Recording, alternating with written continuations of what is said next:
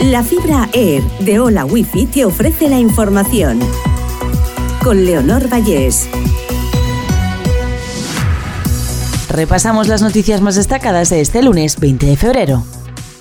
Estados Unidos advierte de que China se plantea vender armas a Rusia. El alto representante para Política Exterior y Seguridad de la Unión Europea, Josep Borrell, ha pedido en la Conferencia de Seguridad de Múnich mejorar el apoyo militar a Ucrania.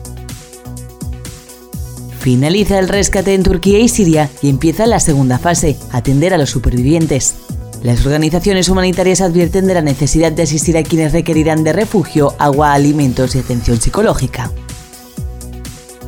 Las vallas y muros que tratan de frenar la migración dividen a la Unión Europea. La financiación de barreras físicas en las fronteras externas de la Unión vuelve a tensar el debate migratorio. Los pasajeros no tendrán que sacar líquidos y portátiles en los controles de los aeropuertos españoles a partir de 2024. AENA implantará los escáneres con rayos X en 3D que permiten inspeccionar los equipajes sin abrirlos. Madrid y Barcelona serán los primeros en usar el sistema.